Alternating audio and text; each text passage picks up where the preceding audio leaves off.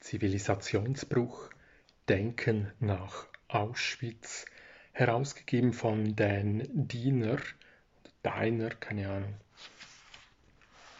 Über dieses Buch, herausgekommen im Fischer Taschenbuchverlag 1988, der Nationalsozialismus und sein Kernereignis die administrativ und industriell durchgeführte Massenvernichtung von Menschen, das Ereignis Auschwitz, werfen einen langen Schatten. Mit größer werdender Distanz wird die gesamte historische Bedeutsamkeit dieses Geschehens zunehmend klarer. Auschwitz war nicht bloß ein entsetzliches Ereignis, sondern ist so etwas wie eine Epochengrenze unserer gesellschaftlichen Kultur, ein Zivilisationsbruch. Dies zu realisieren ist ein äußerst schwieriges Unterfangen, wird doch das vergesellschaftete Leben so fortgeführt, als habe sich dieser folgenreiche Einschnitt, Einschnitt nicht zugetragen. Jenem qualitativen Einschnitt gilt dieses Buch, eine Zusammenstellung von Beiträgen über bedeutsame kritische Denker, die sowohl existenziell als auch von ihrem theoretischen Denkentwurf her Auschwitz ausgesetzt waren. Welche Folgerungen zogen sie aus jedem Ereignis? Wie schlägt sich Auschwitz in ihrem Denken nieder? Wie haben sie es reflektiert oder negativ von ihren Entwürfen her umgangen? Die Beiträge in diesem Buch versuchen sich in ganz unterschiedlicher Weise den Folgen jenes Zivilisationsbruchs für das aufgeklärte Bewusstsein zu nähern. Denn Diener, geboren 1946, Dr. Jur, Professor für Neuere Geschichte, Außereuropäische Geschichte, Universität GHS Essen, School of History, Universität Tel Aviv. Ein Jurist als Historiker. Okay. Also gut. Ja, ich kenne dieses Buch ähm, aus der Bibliothek in meinem Studium äh, in Berlin und überall habe ich das immer wieder zitiert und so. Aber jetzt habe ich es mir ähm, äh, wieder zukommen lassen, weil ich ja unter Kommunismus, also, also Kommunismus versuche ich zu beschreiben, aber ähm, meine, meine Genese äh, von, von Kapitalismus spielt natürlich dieser Zivilisationsbruch eine zentrale Rolle. Und ich versuche ja dann zu beschreiben, was, was Diener hier vielleicht 1988 noch nicht so deutlich hat sehen können. Aber die im Besonderen die deutsche Soziologie hat gerade aus dieser Verliererperspektive heraus in besonderer Weise auf diesen Zivilisationsbruch reagieren müssen. Und ich behaupte ja dann, dass ähm, Niklas Luhmann mit, mit seiner Systemanalogie auf die Organismus Analogie von Frankfurt reagiert habe. Das benennt er selber so in Soziale Systeme 1984. Hm, ähm, Seite 288.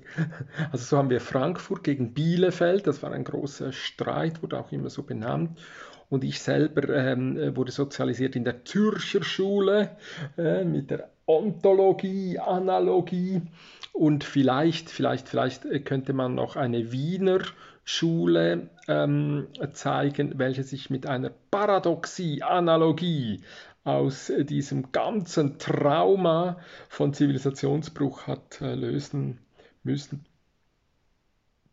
Also was ich jetzt aber äh, nur noch schnell als Einstimmung mitnehmen will, ist das Vorwort des Herausgebers. Ich gehe jetzt doch mal davon aus, dass er dieses Vorwort am Ende seiner Zusammenstellung vor das Buch gestellt hat. Und vielleicht höre ich da schon noch einmal etwas, wie, äh, wie es bei ihm getönt hat. Essen im März 1988, den Diener oder vermutlich im Englischen eher als Diner genannt, ich weiß es nicht.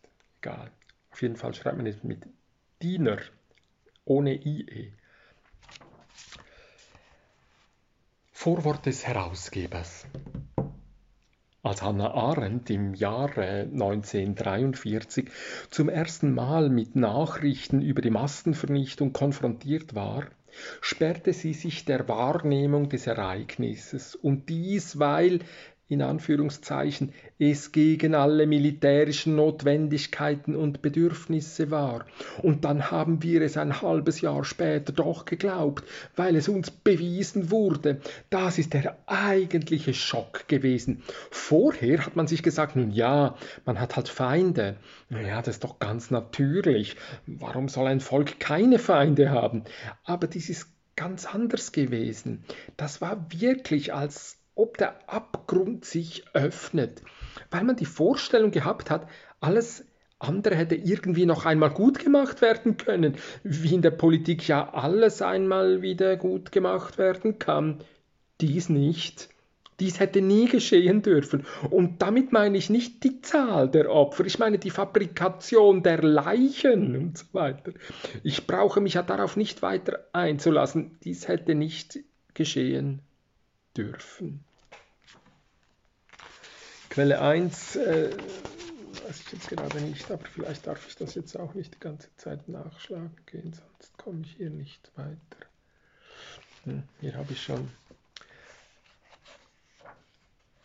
Aha, das ist ähm,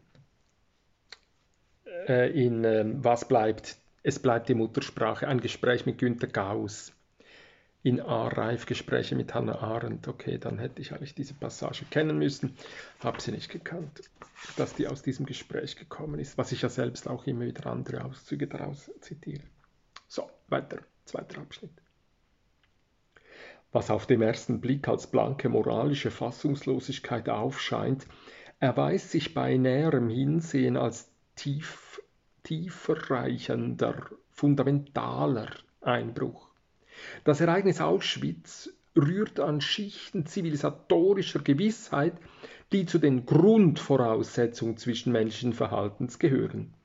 Die bürokratisch organisierte und industriell durchgeführte Massenvernichtung bedeutet so etwas wie die Widerlegung einer Zivilisation, deren Denken und Handeln einer Rationalität folgt, die ein Mindestmaß antizipatorischen Vertrauens voraussetzt ein utilitaristisches geprägtes Vertrauen, das eine gleichsam grundlose Massentötung gar noch in Gestalt rationaler Organisation schon aus Gründen von Interessenkalkül und Selbsterhaltung der Täter ausschließt. Ein sozial gewachsenes Vertrauen in Leben und Überleben bedingende Gesellschaft Regelhaftigkeit wurde ins Gegenteil verkehrt. Regelhaft war die Massenvernichtung, Überleben hingegen dem bloßen Zufall geschuldet. Marx Horkheimer hat angesichts solcher Verkehrungen Verkehrung seiner unsäglichen Verzweiflung Ausdruck gegeben, als er schrieb, Leben und Überleben habe er nur blinder Willkür zu danken. Notizen 1950 bis 1969 und Dämmerung 1974 erschienen. Solcher Art Erfahrung nur des Zufalls wegen überlebt zu haben, das zufällige Überleben angesichts einer negativen Regelhaftigkeit von Tod zerstört im Individuum ein Mindestmaß vorausgesetzten Urvertrauens, auf das sich doch alle Sozietät gründet die Bedeutung solcher alle Feindschaft übersteigenden und das menschliche Vorstellungsvermögen sprengenden Handlung, die Zerstörung, die sich im Bewusstsein der Entronnenen anzurichten vermag, lässt sich anhand einer Schlüsselszene beschreiben, die uns Raul Hilberg überliefert hat.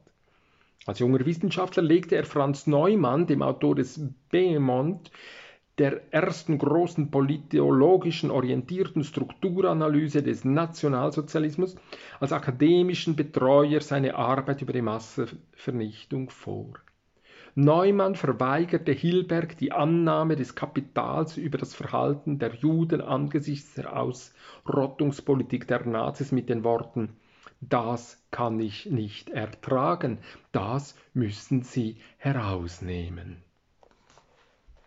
Der Marxist Neumann sperrt sich der Wahrnehmung jener Dimension von Aussichtslosigkeit von Handlung, einer wirklichen Handlungsfalle, in die die jüdischen Opfer angesichts der ihnen unvorstellbar erschienenen und an Sinnkategorien gemessenen tatsächlichen sinnlosen Vernichtung getrieben worden war der konventionelle Lebenswelt entliehenen rationalen Annahme verhaftet, durch die antizipierendes Verhalten vermeintlich materieller Interessen der Nazis entsprechen zu können und so ihr Schicksal in Richtung Überleben zu beeinflussen, wurden sie zu Agenten ihrer eigenen Vernichtung.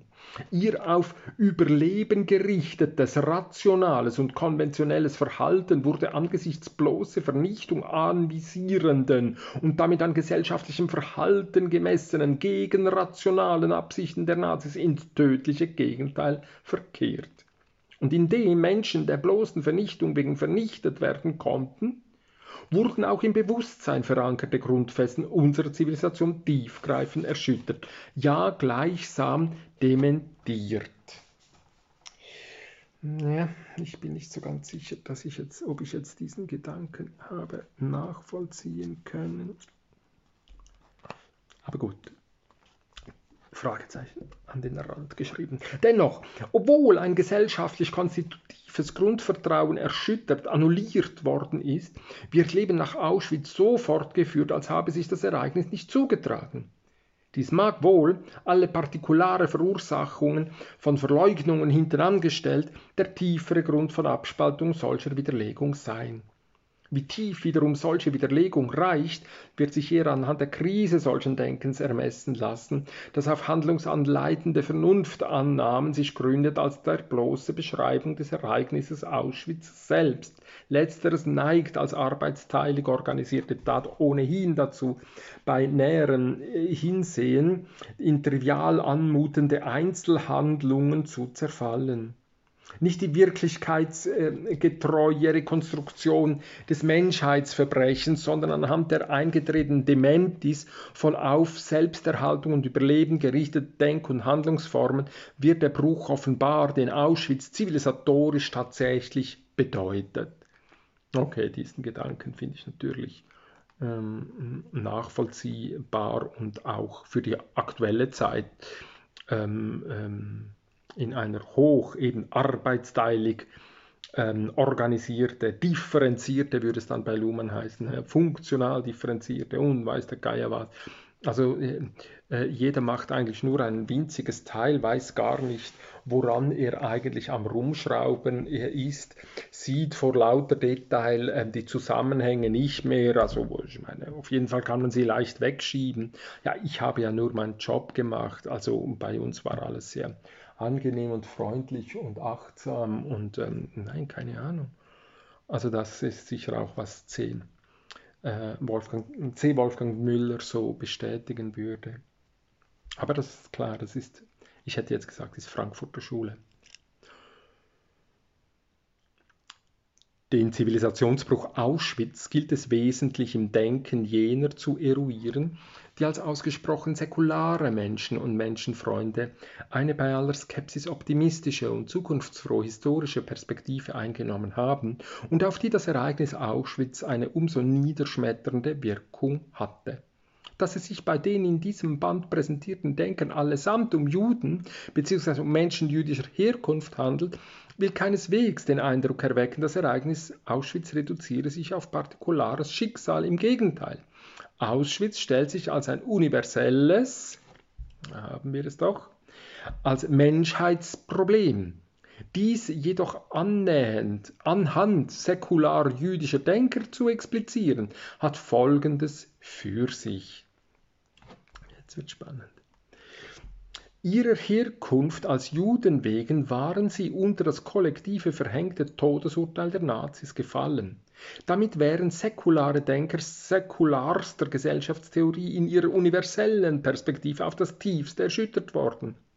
Auch wenn es ihnen gelungen war, sich in Exil und Emigration dem unmittelbaren Zugriff der Nazis zu entziehen, war ihnen doch biografisch und damit existenziell der kontemplative Weg nach Auschwitz vorbei kursiv gesetzt, vorbei, eher versperrt als anderen, die in einer weniger totalen Weise stigmatisiert worden waren. Hm. Als Juden waren sie vom säkularen Dementi Auschwitz fundamentaler getroffen als jene, die nicht in eine derart weltanschauliche Weise zu Opfern gemacht worden waren. Sie mussten nach Auschwitz weiterleben mit der schmerzenden Wunde nur eines unverdienten Zufalls, Horkheimer, wegen äh, entronnen zu sein. Oder wie Leo Löwenthal jüngst seinen eigenen täglich, täglichen bzw. nächtlichen Albtraum offenbarte, mich mit Deportierten in einem Güterwagen befindend Richtung Auschwitz. Doch die ihrer zufälligen Herkunft wegen als Opfer stigmatisierten, mochten sich auch gegen das wieder sie verhängte kollektive Todesurteil dahingehend immunisieren, als sie Auschwitz der Aufrechterhaltung positiver Geschichtsteleologie wegen ignorierten oder es als allgemeinen Rückfall in die Barbarei unspezifisch und allgemein in die Menschheitsgeschichte aufgehen ließen. Hm. Naja. Also es gab natürlich ähm, gläubige Christen, Schwule, Homosexualität, Fahrende. Also warum das auf diese Gruppen nicht gleichermaßen zutrifft. Also ich weiß es nicht. Kann schon sein. Hm? Ja. Äh, aber es würde ja um die Argumente gehen, also warum ähm, ist es ein universeller, also dieser erste Gedanke, also dieses maschinelle, dieses bürokratisch organisierte, hier auf dem die bürokratisch organisierte und industriell durchgeführte Massenvernichtung bedeutet so etwas wie, das ist natürlich interessant, also aus meiner Sicht, nicht mit welchem Stern äh, dann ein Datensatz, ähm, also ein Mensch, ähm, gekennzeichnet wird und äh, als überflüssig erklärt wird und weggemacht werden kann. Also gut, ich habe es so nicht beieinander. Egal, weiter. Der Sammelband eröffnet mit der Dokumentation eines von Leo Löwenbe Löwenthal im Jahre 1954. Oh Gott, Entschuldigung, noch einmal, völlig falsch. Der Sammelband eröffnet mit der Dokumentation eines von Leo Löwenthal im Jahr 1945 gehaltenen Vortrags über Merkmale des Lagerterrors, der systematischen Zerstörung aller sozialen und zeitlichen Dimensionen des Menschseins sowie das monströse Missverhältnis zwischen Mittelrationalität und Irrationalität des obersten Zwecks. In einem historischen Kontext gestellt wird dieser Beitrag von Helmut Dubiel dem Herausgeber der Werke Löwenthals. Ein Leitmotiv der Dialektik der Aufklärung macht sich auch der Herausgeber des Bandes zum Thema. Anhand des impliziten, durch Auschwitz heraufbeschworenen Wandels im Denken Marx Horkheimers wird dessen Haltung zum Antisemitismus thematisiert und dabei die Bedeutung des Ereignisses der Massenvernichtung für seine Vernunftkritik zu deutlich gesucht, zu verdeutlichen gesucht. 40 Jahre nach dem Erscheinen der Minima Moralia, 20 Jahre nach der negativen Dialektik, zeigt Detlef Clausen die Präsenz und Zentralität von Auschwitz im Denken Theodor W. Adornos auf. Dabei macht er am Werk Adornos die Grenzen der Annäherung an den weltgeschichtlichen Schrecken von Auschwitz deutlich. Vor dem Hintergrund des gegenwärtig kippenden Zeitgeistes betont er die Bedeutung des Erinnerns der Gegenwart von Auschwitz. Und zwar sei es notwendig, sowohl objektive wie subjektive Bedingungen zu kennen, die auf Auschwitz zuführten, dies allein sei jedoch nicht hinreichend, zumal zu bedenken wird, dass alles wissenschaftliche Erklären von Auschwitz nicht zuletzt der Rationalisierung diene.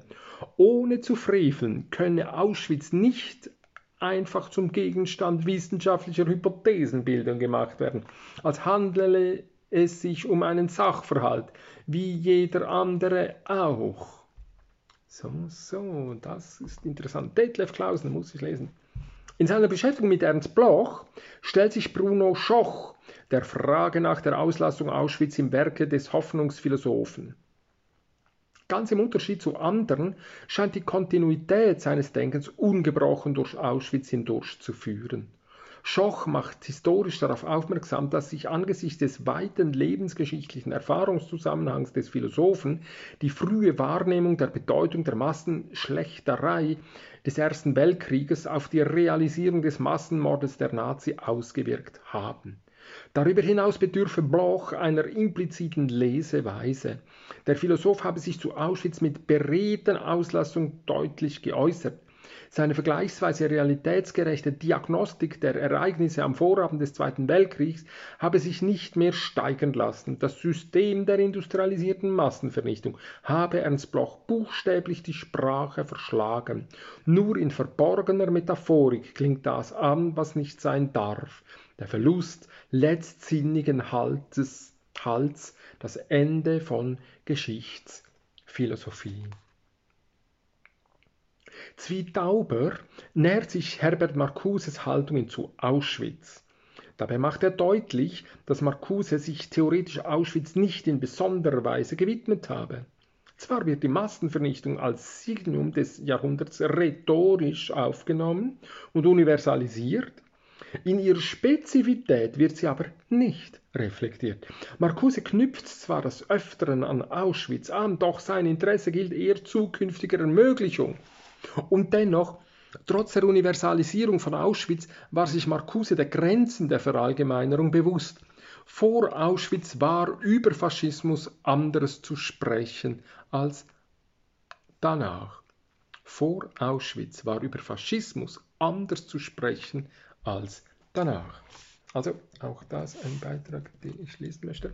Gertrud Koch geht in ihrem Beitrag der Frage nach der Präsenz der Massenvernichtung im Werk Siegfried Krakauers nach. Dabei weiß sie zu ergründen, warum Auschwitz das, das etwa Adornos Denken so bestimmend formte, für Krakauer Anathema blieb. Siegfried Krakauer will mit Hilfe von Bildern Erinnerung retten. Durch die bebilderte Darstellung werde sonst in das Grauenhafte aus seiner Unsichtbarkeit hinter den Schleiern von Panik und Fantasie zu einem Refugium verletzter Menschenwürde.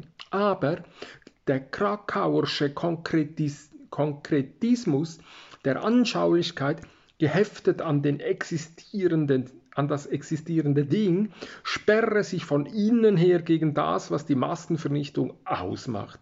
Dort, wo sogar der Tod keine Gestalt mehr haben dürfte, stößt Krakauers ästhetisches Primat des Optischen an eine ihm eigene Binnengrenze, die Anschaulichkeit. Micha Brumlik befasst sich mit der Philosophie Günther Anders, dem ersten und einzigen Heidegger-Schüler, der mit Heidegger gegen Heidegger dachte. Auch hier wird die Zentralität der Massenvernichtung als Menetekel unserer Zivilisation offenbart. Stärker als andere intellektuelle jüdische Herkunft habe Anders jedoch in der Verknüpfung von Auschwitz und Hiroshima seine Katastrophenphilosophie und Apokalyptik universalisiert. Dies mag auch zur Renaissance seiner Philosophie in den 70er und 80er Jahren vor allem im Gefolge der sozialen Bewegungen beigetragen haben.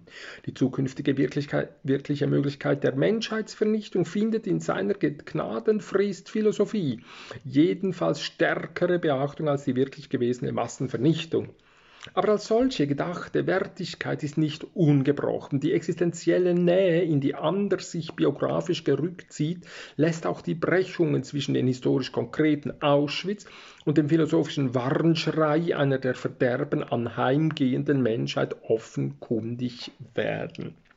Also was ja auch immer wieder auffällt, diese ähm, äh, Universalisierung, also das, das die, Katastrophe erleben und dieses Erlebnis zu ähm, universalisieren. Das kommt sehr häufig vor und die, die, Menschenrechte wurden ja dann auch wieder universelle Menschenrechte, also was ich dann ja als ein Mehr desselben nach Paul Watzlawick Wandel erster Ordnung ähm, zeigen würde. Genau das, was ähm, Paul Watzlawick eben mit diesem Vorschlag, mit diesem berühmten, ähm, was ist es, das sechste Axiom, ähm, angegangen ist.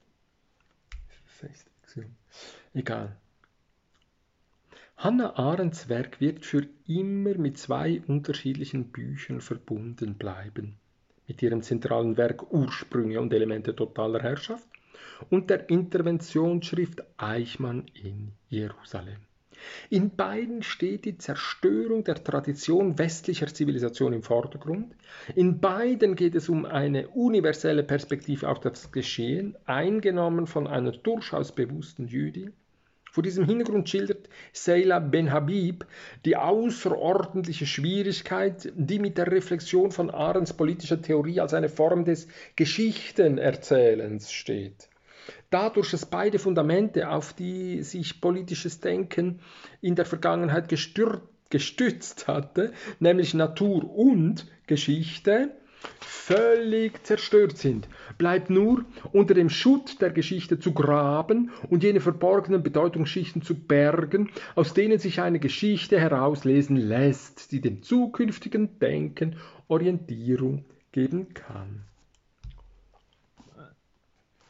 Der Theoretiker als Geschichtenerzähler wird als Leitmotiv in Arends politischen und philosophischen Analysen herausgestellt, um das Verlorengegangene, die Kontinuität der Vergangenheit und das Gebliebene, eine fragmentierte Vergangenheit, die die Sicherung ihrer Wertebestimmung jedoch verloren hat, als jene Charakteristika zu bestimmen, die den Bruch mit der Tradition im 20. Jahrhundert kennzeichnet. Ja, das gefällt mir natürlich. Das ist also, was ich vermutlich Default Change nenne. Das von Alfons Söllner und Raul Hilberg geführte Gespräch über die Entwicklung der historischen Holocaust-Forschung geht von der Person Franz Neumann aus. Dabei wird nicht nur die wissenschaftsgeschichtliche relevante Verbindung offenkundig, die, wenn auch als dünner Faden, zwischen der Frankfurter Schule, da haben wir es ja, und der später eingeladenen systematischen Erforschung der Massenvernichtung besteht. Weiter mehr, weit mehr noch wird deutlich, an welchen Wahrnehmungsgrenzen das frühe Studium des Nationalsozialismus als Faschismus stieß, wenn es sich aus verständlichen Erkenntnissperren heraus Auschwitz als dem eigentlichen Kernereignis des Nationalsozialismus nicht zu stellen vermochte. Kurz, es geht sowohl um die bürokratietheoretischen und methodischen Verbindungen, die zwischen Neumanns Behemoth und Hilbergs Vernichtung des europäischen Judentums bestehen, aber auch und gerade um die Differenzierung im Gegenstand. Neumanns ökonomistisch bedingte Auslassung der Massenvernichtung wurde zu Hilbergs wissenschaftlichem Lebenswerk. Einen Beitrag über Walter Benjamin in einem Sammelband über das Denken nach oder über Auschwitz aufzunehmen, ist schon allein aus Gründen bloßer Faktizität und Chronologie problematisch.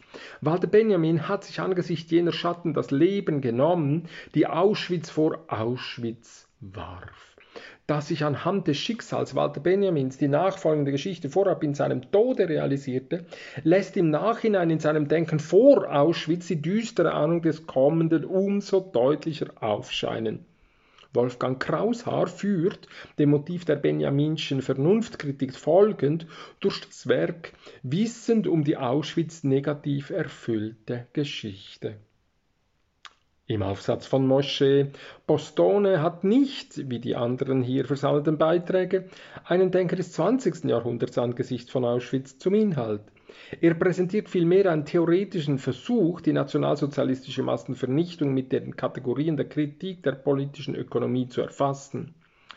Dieser Ende der 70er Jahre verfasste Beitrag war bereits erschienen. Der Entschluss, ihn in diesem Band neuerlich zu dokumentieren, rechtfertigt sich durch die originellen Thesen und durch den hier entfalteten Kontext mehr als genug. Kenne ich nicht, muss ich mir anschauen. Insgesamt versteht sich dieser Band als Anstoß zu einer dringlichen Diskussion über die Massenvernichtung über Auschwitz. Eine Diskussion, die von der Histographie ausgehend den Weg über das Denken zu nehmen hat, um wiederum von da aus methodisch auf die Geschichtsschreibung einwirken zu können. Essen im März 1988, denn, ich sage jetzt mal, deiner. Hm, freue ich mich auf im Namen des Ergos, der Wut und des Heiligen Zorns geht hin in Unruhe. Ich glaube, heute war etwas so der 9. oder so, Januar. Nein, es ist mehr. Keine Ahnung. Im Januar 2023.